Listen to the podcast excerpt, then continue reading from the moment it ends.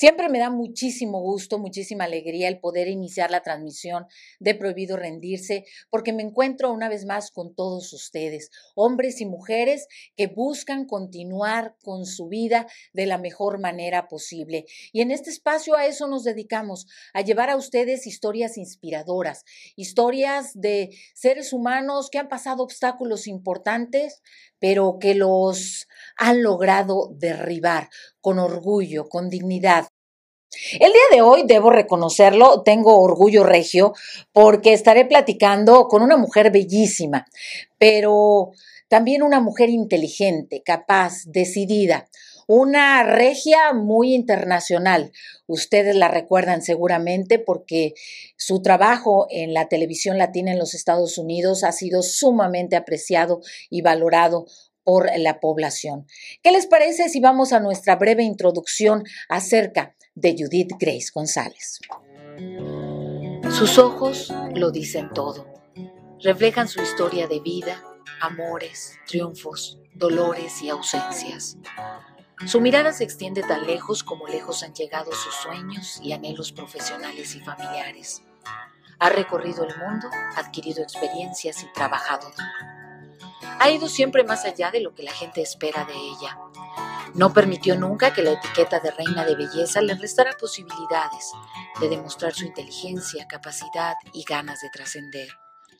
Ícono de la belleza, mujer emprendedora, hija, madre, hermana, amiga leal y comprometida. Judith Grace González Hinks nació en Monterrey, Nuevo León, México.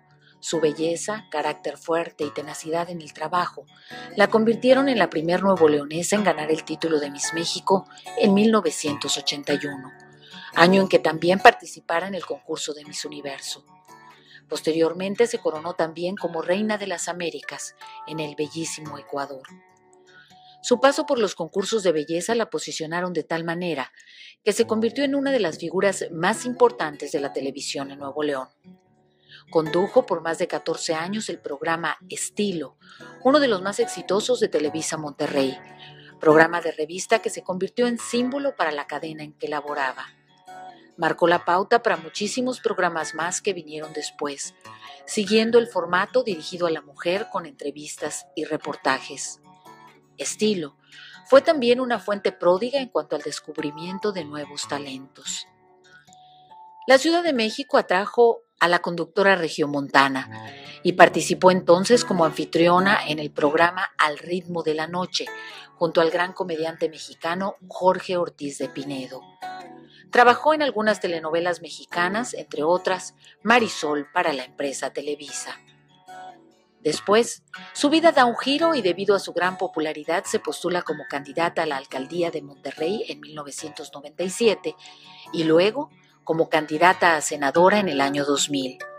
En este último proceso eleccionario rompió récords por el número de votos. Obtuvo más incluso que el candidato a la presidencia del mismo partido que la postuló. Más adelante, es invitada a convertirse en directora de la cadena de televisión estatal Canal 28, ahora TV Nuevo León.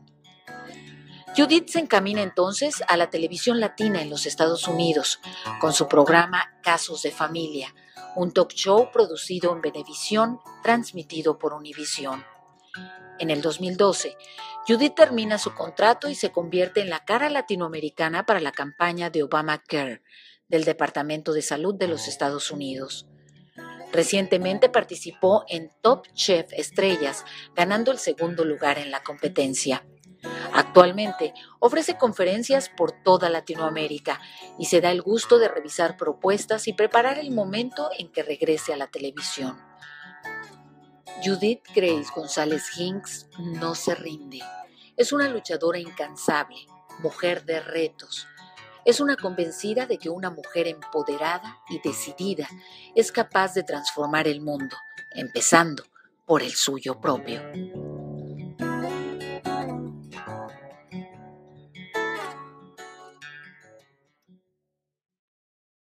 Qué orgullo poder platicar el día de hoy con esta mujer tan capaz, tan decidida, tan emprendedora que es Judith Grace, que nos saluda desde Miami, Florida. ¿Cómo estás, Judith? Muy buenos días.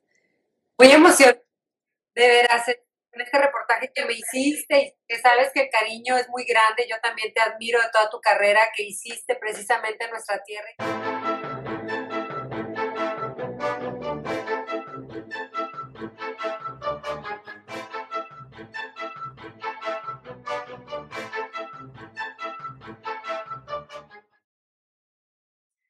Porque yo creo que una a otras debemos de alguna forma recordarnos que esto no se acaba hasta que se termina y entonces hay que seguir luchando.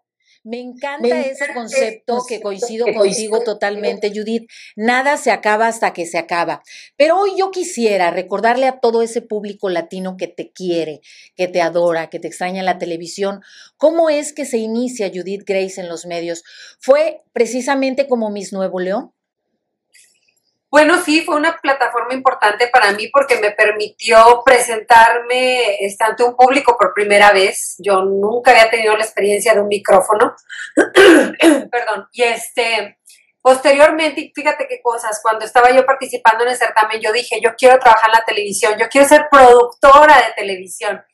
Y luego de ahí me surge la oportunidad inmediata cuando terminé todos los concursos para trabajar en el Canal 28 pero en calidad de, lo que se ofreciera, ¿no? O sea, si había una suplente, si había que llevar un legajo, si había que estar atenta a las llamadas, a lo que fuera. No me imagino a Judith Grace así, ¿eh? ¿De verdad iniciaste haciendo la de lo que hubiera? De lo que hubiera, eh, supliendo a quien faltara.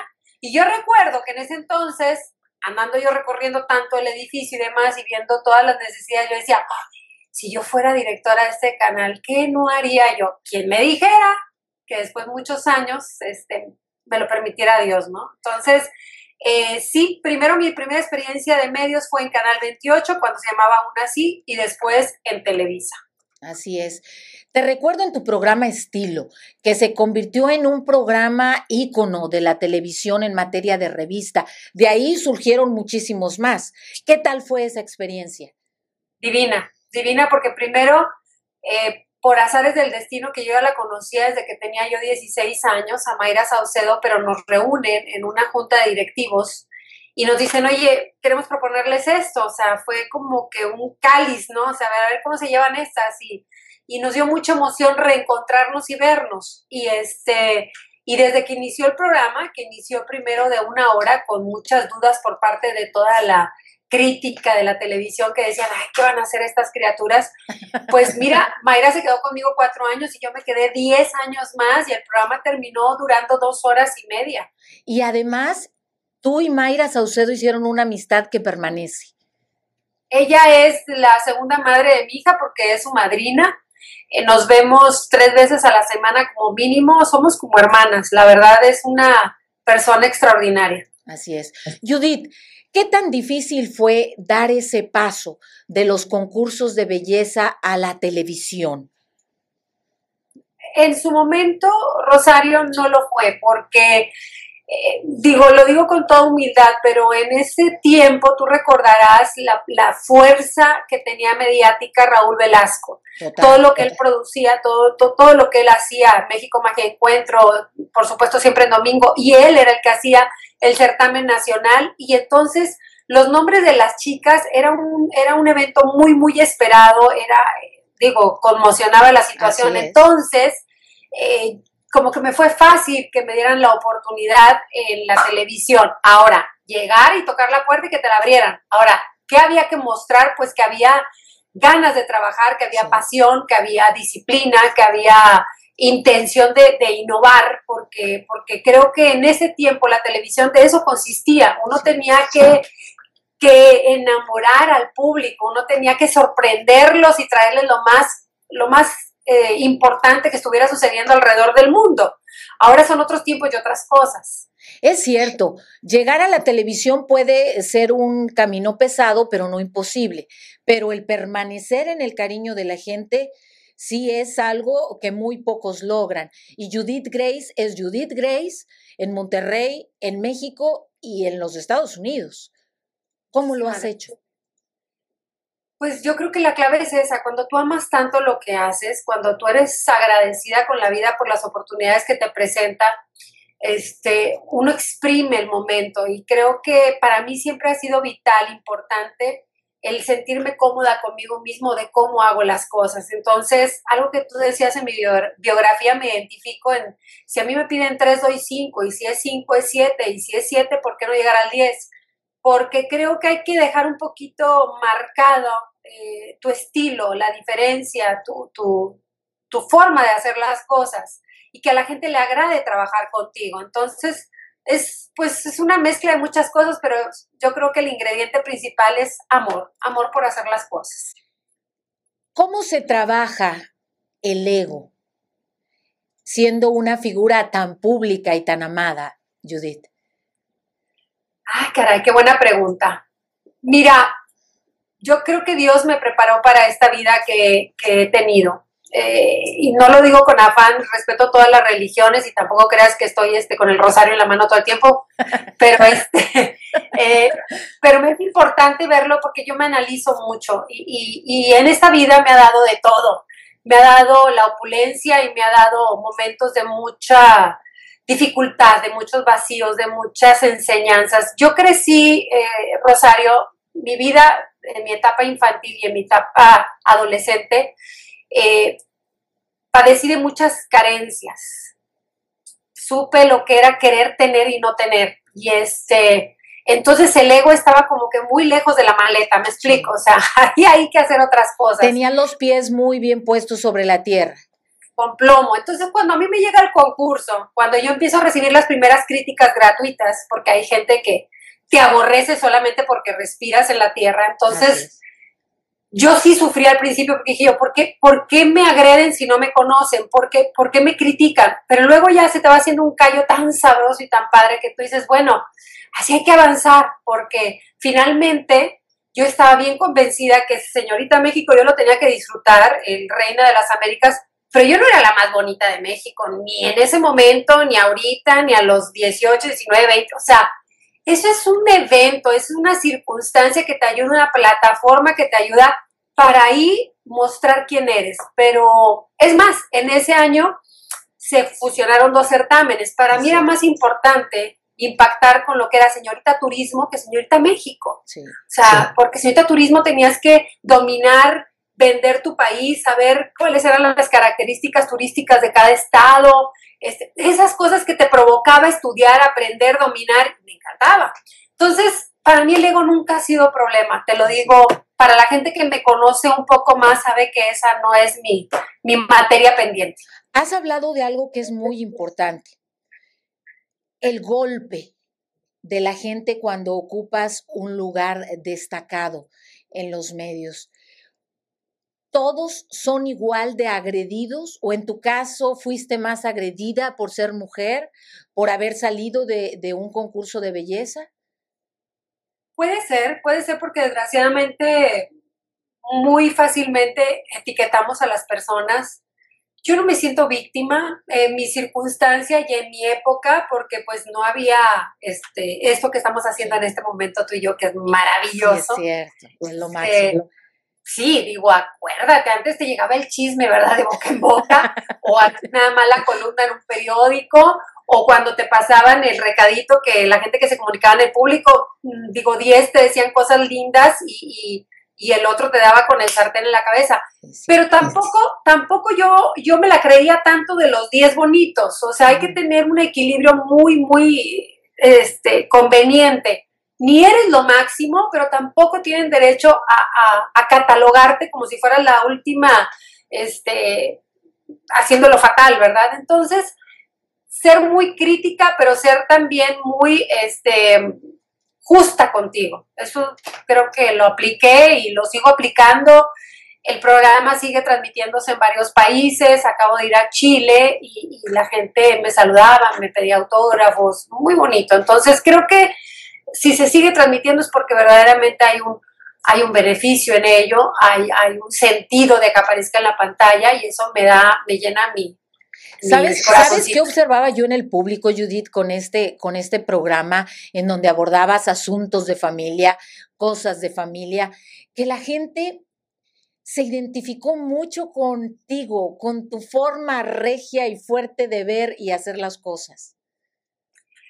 pues te lo agradezco y sí tuve esa sensación, fíjate, porque fueron nueve años y medio, casi casi le llegábamos a los diez.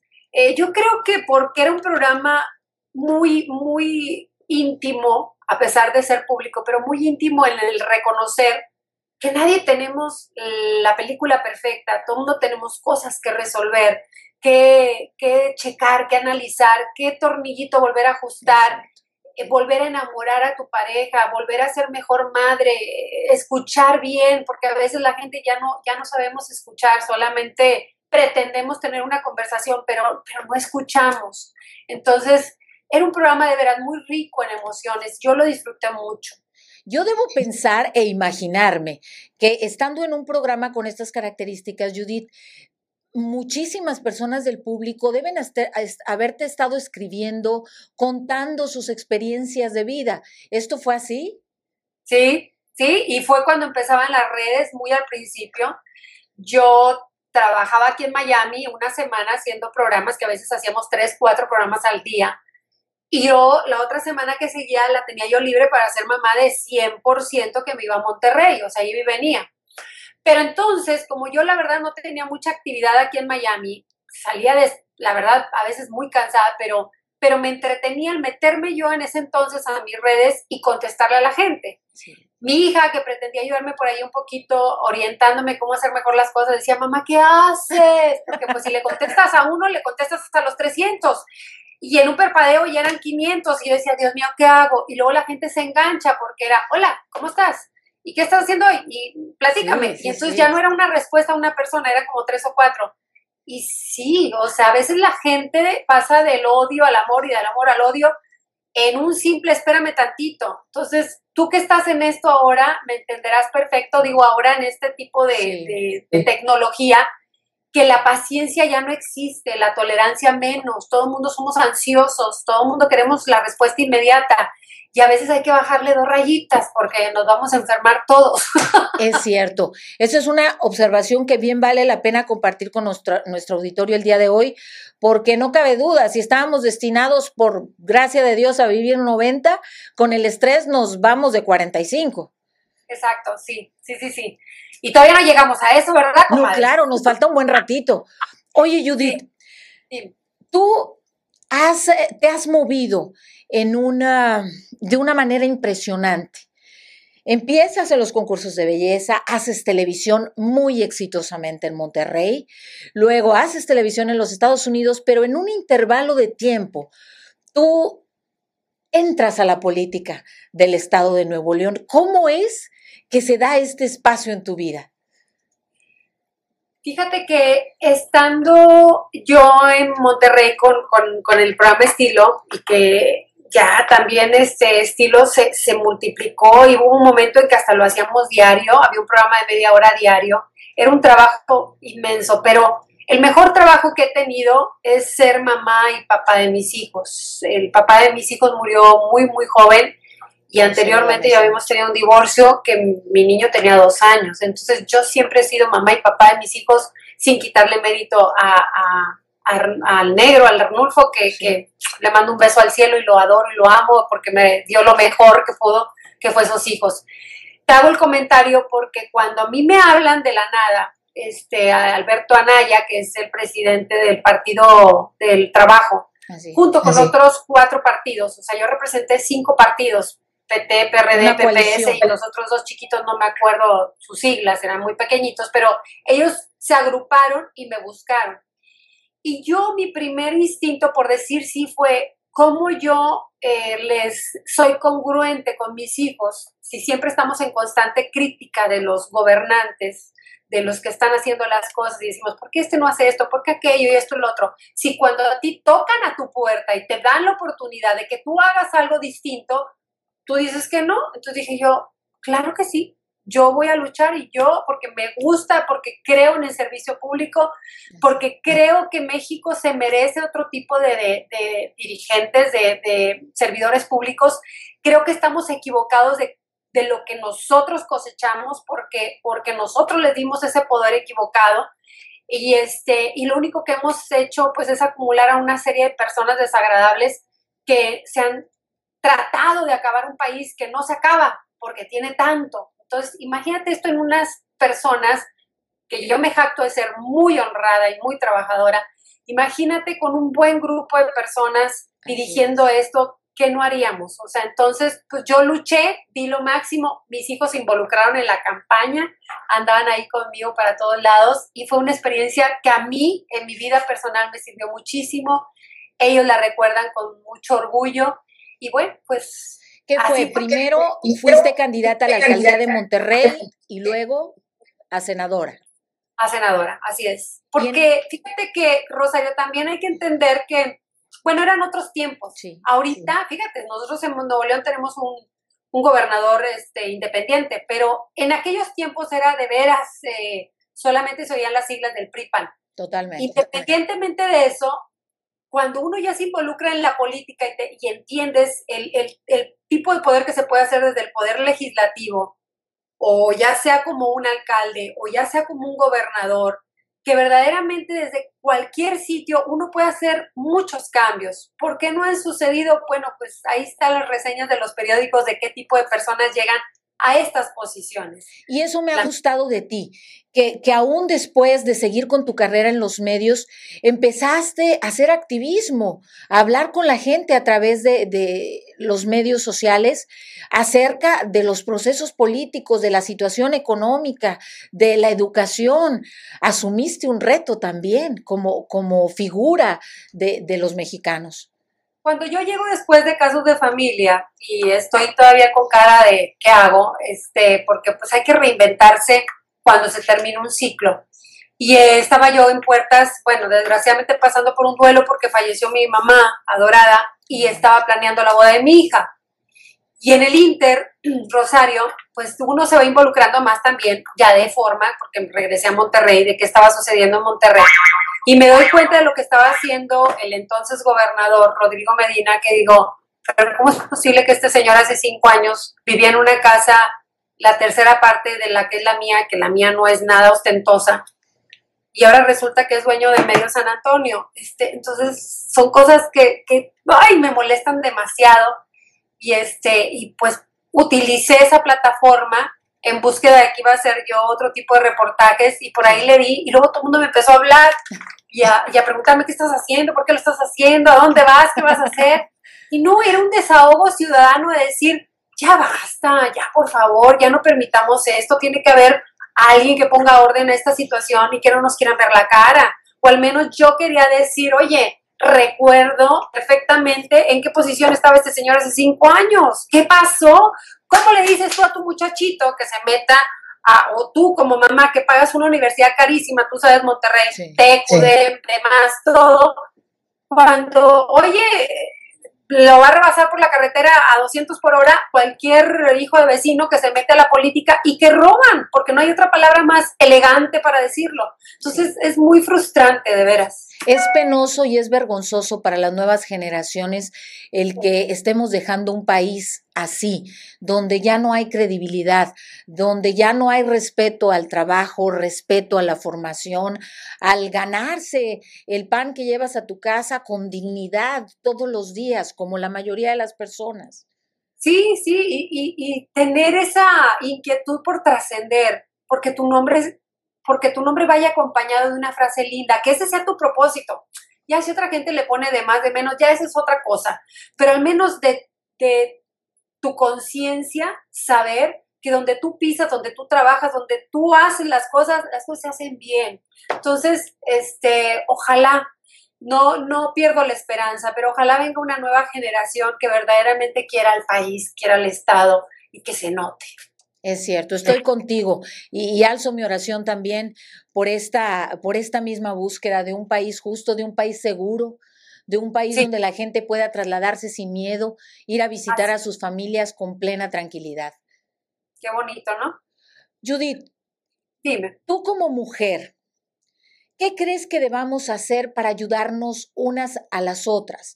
Por mucho tiempo hemos cargado, no sé si sea mito o realidad, con el hecho de que mujeres no ayudamos a otras mujeres, que nos convertimos en em, contrincantes en la mayoría de los, de los espacios en los, que, en los que laboramos. ¿Qué opinas tú en relación a eso?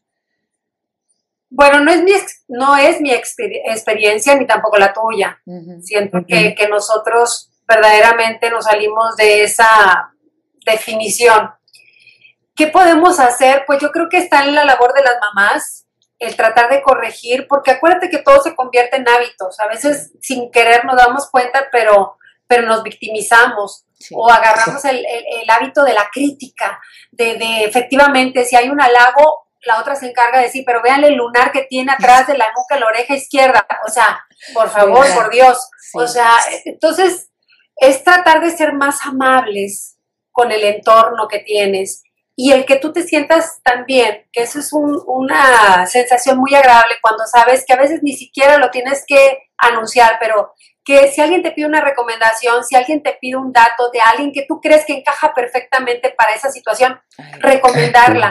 Entonces, ese, ese triunfo de esa persona en un pedacito eh, significó que tú fuiste un instrumento para que llegara a ello. Entonces, yo creo que este, hay que seguir trabajando en observar, en escuchar a nuestras amigas, a nuestros hijos, a nuestra familia y detectar eso, porque, porque yo creo que tenemos que ser la mejor red de comunicación, nuestra boca, lo que decimos, ser congruentes. Y fíjate, hace poquito, Mayra Saucedo, este, que es como lo que te comentaba mi hermana, está por iniciar un programa en em, Televisa si todo va avanzando bien. Todavía ni arranca, todavía ni arranca. Y yo leí, estando aquí en Miami, me hizo llegar un amigo una crítica de un este, compendio de, de, escritores tirando para la política, que es este monitor político. Yo no entendí, yo no entendí, yo quiero compartirlo contigo y con tu público, porque viene ahí lo primero. Bueno, pues que Mayra Saucedo regresa a la televisión local, eh, eso sí, con un poco de más peso y arrugas, Ah, pero demostrando todo lo que puede dar y, y luego habló maravillas de ella, o sea, de que le va a poner la muestra a todas las conductoras y qué bueno que los Azcárraga la tomaron en cuenta, bla, bla, bla, bla. Pero a mí el primer renglón agridulce, yo no entendí qué tiene que ver un kilo y qué tiene que ver una arruga en, en, en, el, en lo que una persona puede dar para conducir un programa. Estoy totalmente de acuerdo. Yo creo que debemos luchar para evitar ese tipo de evaluaciones al trabajo de las mujeres, porque luego vivimos en, un mundo ambivalente, porque si te operas, te haces cirugías, entonces te van a poner la mujer plástica, y si no lo haces, entonces te ven las canas, las arrugas y el peso. Lo que deberían de evaluar y lo que deberían sopesar siempre es el talento y la experiencia. Mayra Saucedo es una periodista en toda la extensión de la palabra. Y tiene un corazón que no le cabe, pero mira, yo creo que en eso sí se recarga más, no digo que todo el mundo, pero se recarga más en nosotros las mujeres. No sé por qué, porque yo no podría, no me imagino el comentario aplicado a un hombre que dijeran, ah, ahora más sin pelo, o se le cayeron 10 pelos y este, no va. Sí, este, nos exigen demasiado.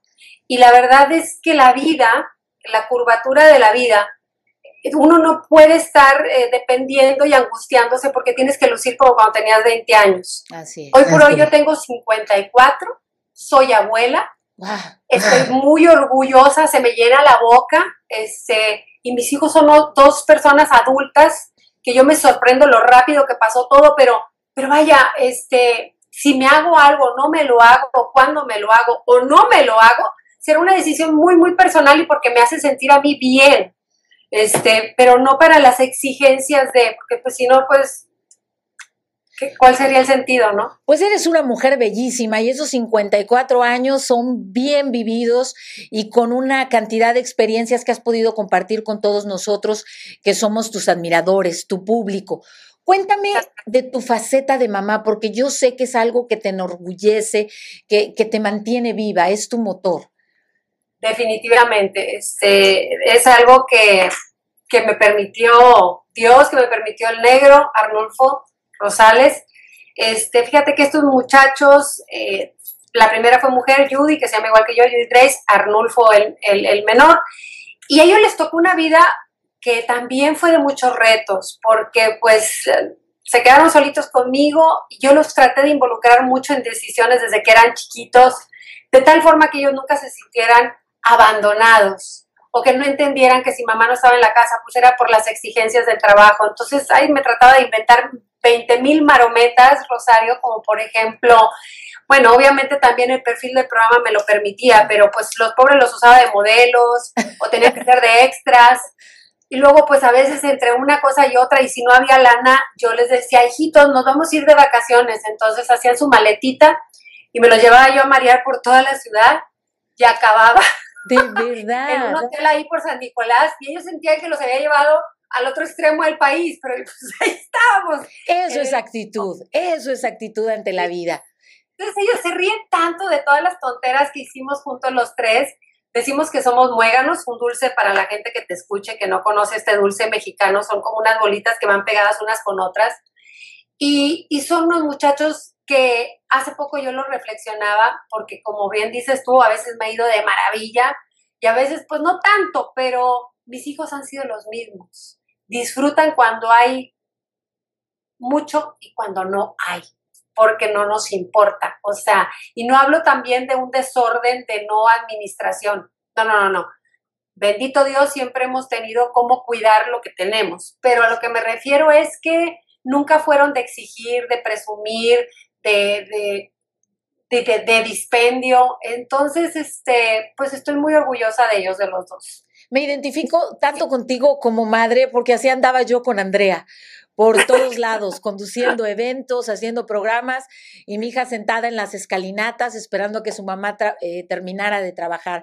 Por eso te admiro tanto, Judith, por eso pues reconozco tu carrera y por eso era tan importante para mí presentarte en este espacio, decirle al mundo la gran mujer que eres, porque no se me olvida y soy una mujer muy agradecida que también en un momento difícil para mí, Tú me llevaste al Canal 28, me iniciaste en la televisión cultural en el estado de Nuevo León y que fue una experiencia maravillosa que me dejó muchísimo.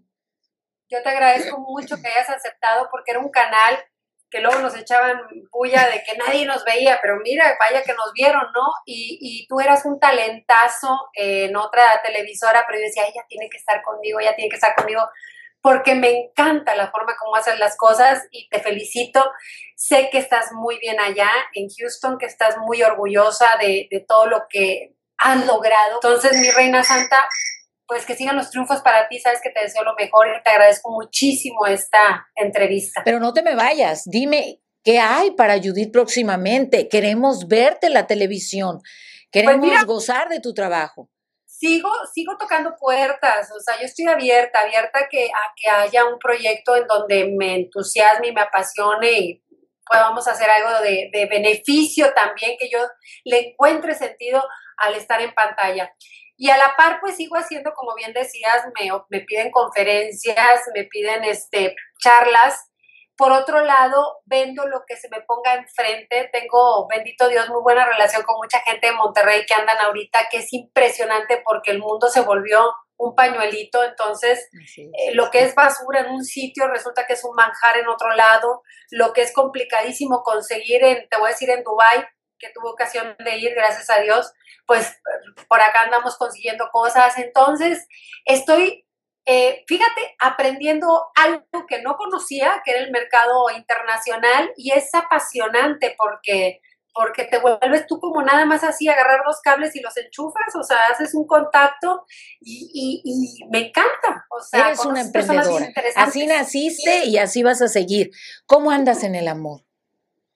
En el amor, no sé, ahí sí me bajaron el switch, no sé.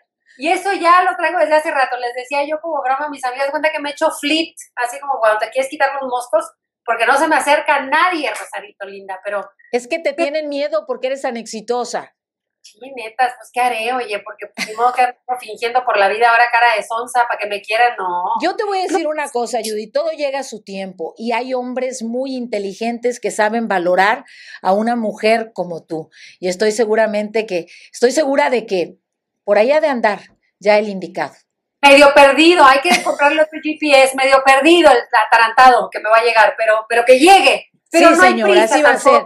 Porque, no, no, no lloro por los rincones porque creo que, que lo que hice, vamos a decir ahorita, creo que me apenas me acabo de recibir recientemente de, de ser un poco más aprensiva con esa etapa de mis hijos, pues así, así correspondía, o sea, a lo mejor yo tenía que estar al 100 con ellos y no distraída en otra cosa. Entonces, pues como dices tú, va a llegar en el momento que debe llegar. Así es. Así es. Quiero que le dejes un consejo a tantas mujeres latinas que venimos a los Estados Unidos tratando de tener éxito, de alcanzar esa tranquilidad económica y que a veces las cosas no se dan tan fácil.